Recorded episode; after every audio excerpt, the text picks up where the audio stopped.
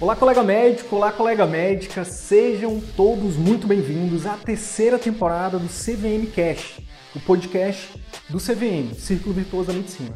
Meu nome é Wilder Sidney Guimarães, eu sou médico, educador, empreendedor e aqui eu compartilho tudo que você precisa saber para que você possa aprender a atrair, encantar e fidelizar pacientes particulares, para que você possa fazer parte dos 15% de médicos brasileiros que vivem 100% do consultório particular e o melhor, exercem a medicina como sempre sonharam. Fique agora com mais um conteúdo exclusivo. Bora pra cima!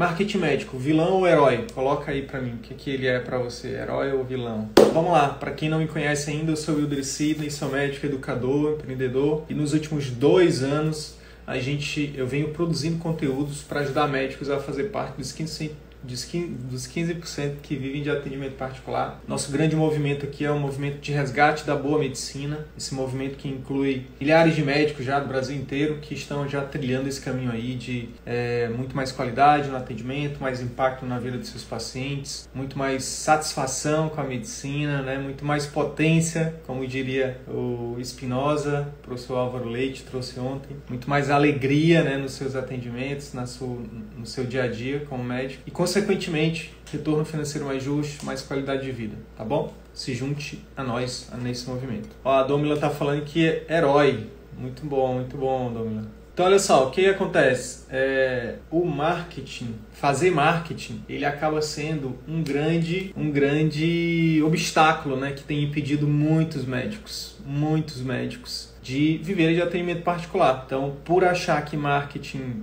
médico é um vilão, entender que isso é errado, acaba que os médicos estão deixando de viver de atendimento particular, ou estão postergando, ou estão demorando muito para conquistar o que, o que poderiam estar tá conquistando já. E eu já ouvi de tudo, eu já ouvi que, que marketing, marketing é coisa de, de médico que não tem formação, de médico que não, que não é capacitado, que a gente não deve se autopromover, que isso, que isso fere as regras do CFM já ouvi muita coisa. Mas na verdade, sabe o que, é que eu descobri? Eu talvez você saiba, talvez não, mas convivo com médico, assim, de perto, desde que o CVM começou, que já, vai, já vão fazer dois anos. E o que eu descobri é que, na verdade, tudo isso é desculpa. E calma, não tô aqui falando que, é uma, que, que as pessoas inventam desculpa de forma consciente. Eu acho que isso acontece de forma inconsciente. Porque na verdade o que está por trás, está por trás dessas desculpas, né, entre aspas, é o medo da opinião alheia, principalmente, e depois a vergonha.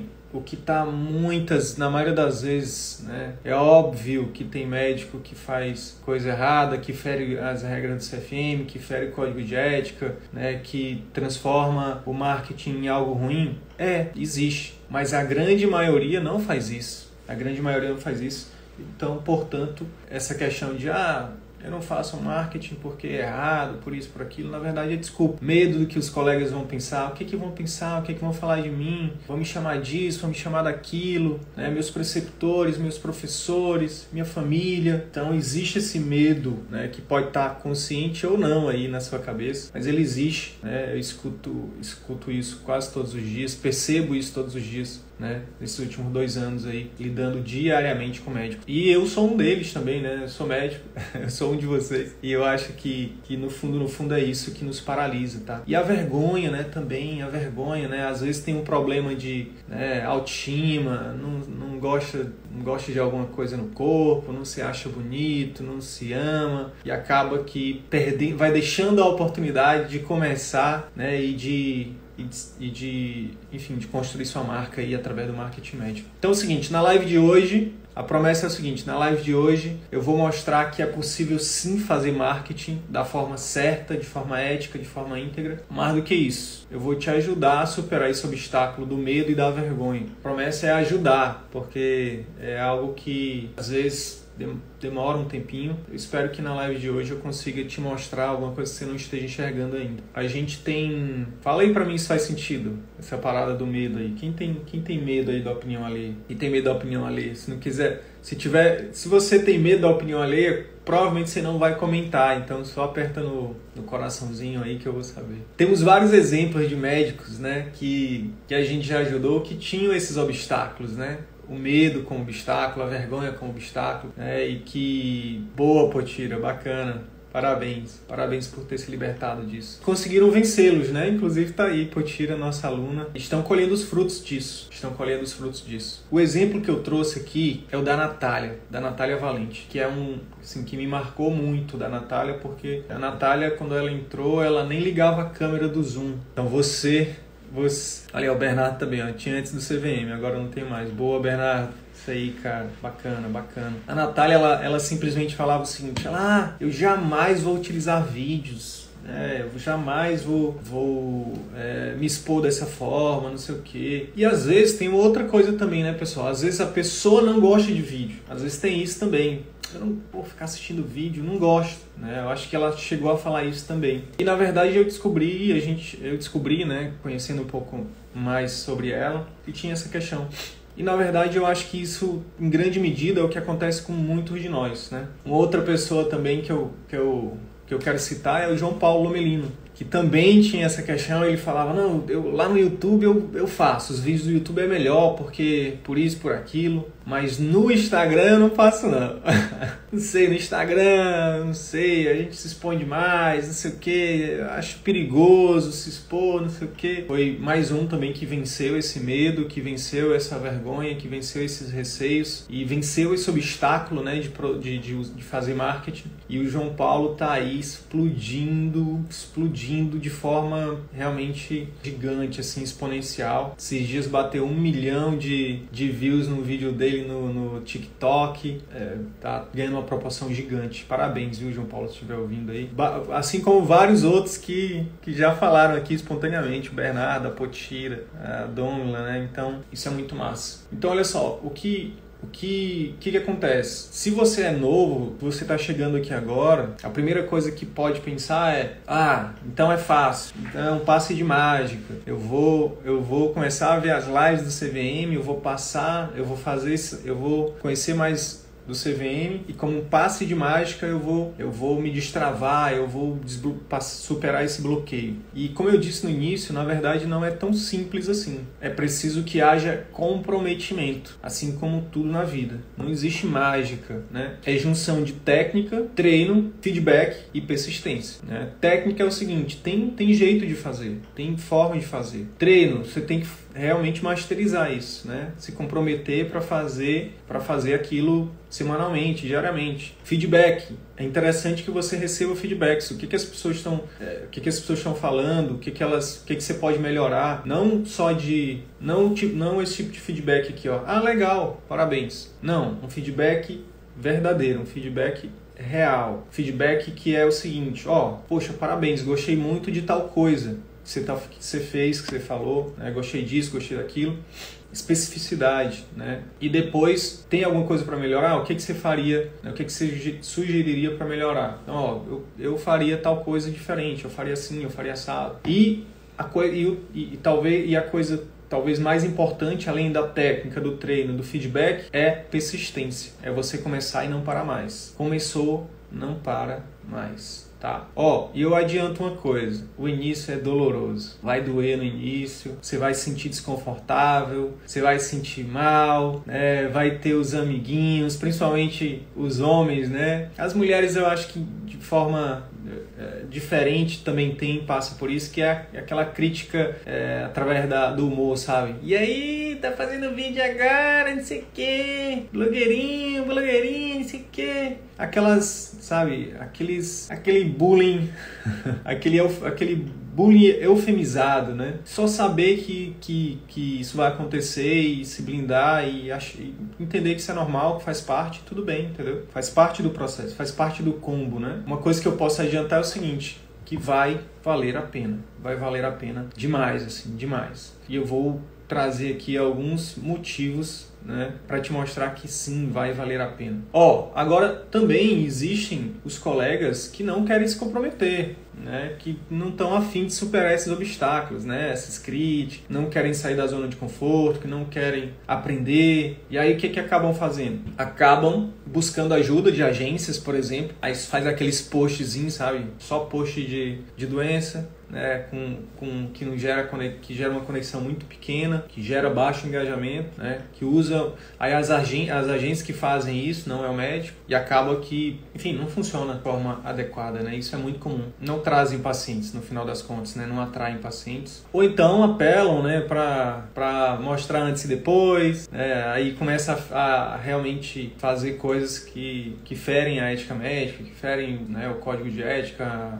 a publicidade médica do CFM e tal. Ou então vão para revistas, vão para TV, vão para os meios mais tradicionais, né? O grande lance é o seguinte, cada um escolhe, cada um escolhe o caminho que quer seguir. Não é isso que a gente recomenda. Terceirizar o seu marketing, delegar o seu marketing, ou fazer o marketing de esperança, né? O que é o marketing de esperança? É você abrir o consultório, mandar fazer seu cartão de visitas lá, agora digital também, né? Divulga ali para nos grupos da família e fica esperando os pacientes chegarem, ou então fica rezando para a agência de marketing que você contratou fazer o trabalho deles lá direitinho e fica esperando. Marketing de esperança é exatamente ficar numa posição passiva, esperando. E a gente defende o contrário, que você seja proativo, que você, mesmo que você delegue para uma agência, mas que você esteja ali em cima conversando todo, não todo dia, mas é, ter ali pelo menos uma reunião semanal para entender, para ver o que é está sendo feito, para dar sugestões de melhoria, enfim. Como é que então a gente como é que então a gente vê o marketing por aqui? A gente vê o marketing como um herói. A gente vê o marketing como uma oportunidade gigante,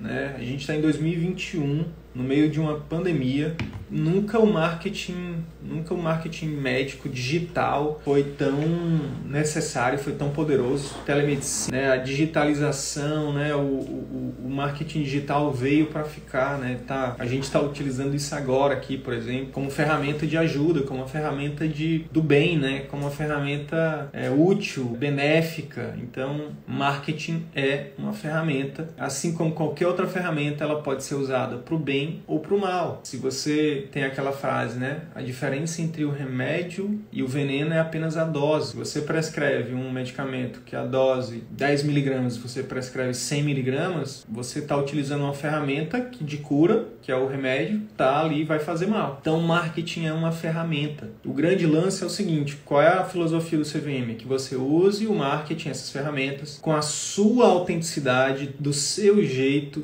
com a sua verdade, ajudar os seus potenciais pacientes. Então, o que, o que, é, o que a gente entende é o seguinte, fazendo analogia aqui, o marketing médico hoje, ele, a gente entende ele como uma extensão do trabalho do médico, uma coisa muito natural. Então, por exemplo, pô, Sidney, eu até quero, imagina que tem muitos colegas que estão só no, estão só no SUS, então estão só, estão só nos plantões e querem abrir consultório. Muitas vezes elas pensam assim, poxa, mas eu queria, eu não queria sair do SUS porque no SUS eu consigo ajudar as pessoas, não sei o quê. E o que a gente fala para essas pessoas é o seguinte, olha, só em você fazer fazer, só em você fazer marketing de conteúdo, que é o tipo de marketing que a gente defende aqui, né, e fazer da forma certa, você vai conseguir ajudar muita gente. Muita gente. Muito mais gente, inclusive, do que você ajudaria no um a um, no consultório. Então, é, se você, por exemplo, tá ali fazendo conteúdo, segunda, quarta e sexta, postando um vídeo, terça, quinta e sábado, postando ali uma imagem com um texto, tudo isso com foco em ajudar os seus pacientes, em resolver uma dor, em tirar uma dúvida, em tirar um mito,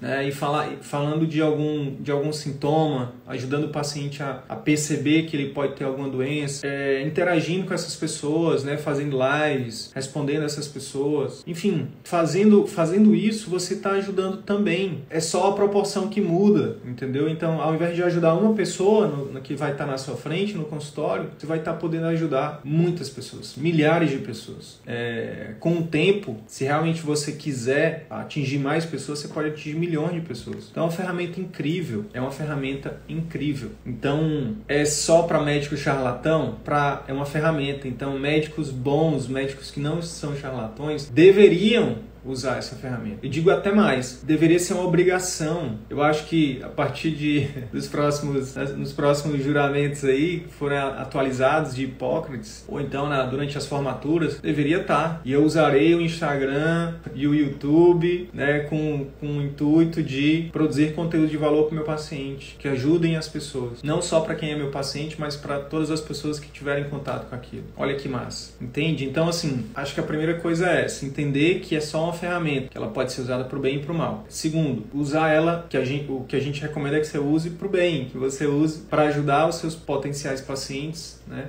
E por que que isso, qual, qual é a sacada, o que está por trás disso, Sidney, que vai fazer com que isso vai, vai ajudar meu consultório, minha clínica, meu atendimento particular? Muito simples, muito simples, uma coisa simplória, mas que é cientificamente comprovada. A gente chama de gatilho mental da reciprocidade. Gatilho mental é uma forma de, de comunicação, né? É uma forma, é um atalho mental, né? Gatilho pode ser também a tradução de atalho, que é o seguinte, a gente tem tanta coisa para pensar, tanta decisão para tomar na vida todos os dias, que esses gatilhos, essa foi, foi estudado, né, esses, esse, essa forma de comunicação que chama que chamam-se de gatilhos mentais, que eles ajudam, né, as pessoas a tomarem decisões sem fazer tanta consideração. Então, por exemplo, existe o gatilho mental da, da dos pais, que na verdade é da autoridade. O que o pai ou a mãe falam para um filho, o filho não fica pensando muito, ah, deixa eu ver, deixa eu considerar aqui o que, é que a minha mãe está falando, o que, é que meu pai está falando. Não, ele, é, é, é, é, ele tem uma autoridade tão grande com a pessoa, com o filho, que ele fala assim, filho, faz isso, isso, isso, e o filho, é, a chance do filho fazer é muito maior do que não fazer. Então é um gatilho mental. O, o pai, ele tem já, um, o pai e a mãe, os pais, eles têm um gatilho mental já natural que é o da autoridade. Esse gatilho aqui é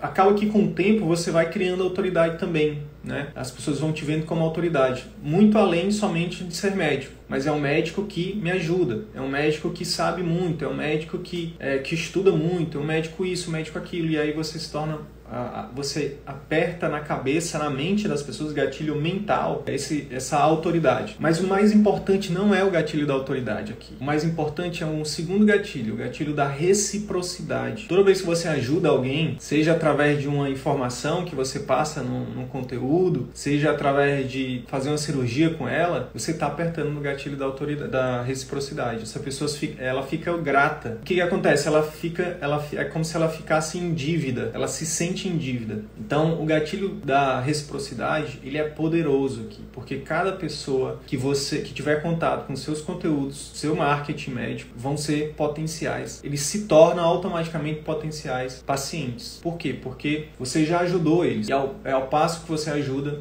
você cria né, essa reciprocidade. Com o tempo, se você continua fazendo isso, você se torna uma autoridade. Então, uma autoridade com reciprocidade, daqui a pouco você, essa pessoa, na sua comunicação, você pode, por exemplo, por exemplo, utilizar uma, um, um outro gatilho mental, por exemplo, que é o de urgência. Você, olha só que interessante. Imagina que você, deixa eu ver aqui uma especialidade aqui, ginecologista. Imagina que você é ginecologista. E aí você produz um conteúdo, você já está, você já tá produzindo conteúdo ali com frequência né, para os seus pacientes. Você já tem ali uma audiência de pessoas, não necessariamente só seguidores, tá? mas pessoas que assistiram teus vídeos, pessoas que foram no teu site, pessoas que se envolveram com teus conteúdos, seja imagem, seja vídeo, seja carrossel, enfim, seja Reels. E no segundo momento, você faz um conteúdo direcionado para essas pessoas, por exemplo, da seguinte forma: você fala de uma urgência oculta que ela pode estar tá tendo ali. Então, por exemplo, você sente dor durante, o, durante a relação, durante o ato sexual? Você sente isso, você sente aquilo? Então, deixa eu te falar, provavelmente, se você está sentindo isso, você pode ter um problema chamado endometriose. A endometriose é isso, isso e isso, é uma doença que afeta não sei o que, não sei o que, e por isso é importante você procure é, com urgência o seu ginecologista de confiança. E aí você usa né, a urgência para a pessoa tomar uma ação. Então os gatilhos mentais eles conectam, eles criam uma conexão inconsciente, a pessoa confia mais em você quando você usa essa comunicação e no final você você usa isso para no final também estimular essa pessoa a tomar uma ação que seja benéfica para ela. Pode ser usada para manipular, pode, e, aí usam isso com a gente o tempo todo. Então, quando você entra por exemplo, quando você entra para comprar uma passagem aérea, que tá lá assim, ó, tantas pessoas estão entraram no site para fazer essa compra. Isso é um, é um gatilho mental. Só restam tantas poltronas, um gatilho mental. Esse de tantas pessoas entraram é o gatilho mental da prova social. Esse de faltam poucas poltronas é o gatilho mental da escassez. Todos esses gatilhos empilhados, eles fazem com que a gente crie mais, a gente confie mais naquela empresa. Então, por exemplo, um outro gatilho mental que a empresa pode usar é a maior, a pioneira, empresa aérea mais, enfim, a primeira empresa aérea do Brasil, exemplo. Isso é um gatilho mental também, gatilho mental autoridade. Então, quando, quando, quando se usa essa comunicação através desses gatilhos, a gente confia mais e a gente tende a tomar uma ação. Então, agora imagina você usar essas, essa comunicação, esses gatilhos, entregando um conteúdo que salva vidas. Olha o poder disso. Olha o poder disso. Porque é isso, na verdade, que a gente recomenda que você faça. É isso que a gente recomenda que você faça. Beleza, Sidney, eu já entendi que o, mar o marketing é uma ferramenta poderosa, que eu posso já usar ela em favor do meu paciente, que eu posso usar ela como, inclusive, um trabalho social. Olha que legal. Talvez você saiba, talvez não, mas quando você publica um vídeo e você só em publicar esse vídeo, se alguém compartilhar, acabou, você perde o controle sobre ele. Você perde. Então, assim, é, mesmo que você queira, você esteja, sei lá, ah, se eu trabalho com dermatestética, eu quero atender um público AB. Se você faz marketing médico, o seu, seu conteúdo não vai atingir só público AB. Seu conteúdo vai atingir público A, B, C, D, E. Por quê? Porque hoje quase todo mundo tem iPhone. Tem iPhone não, tem smartphone.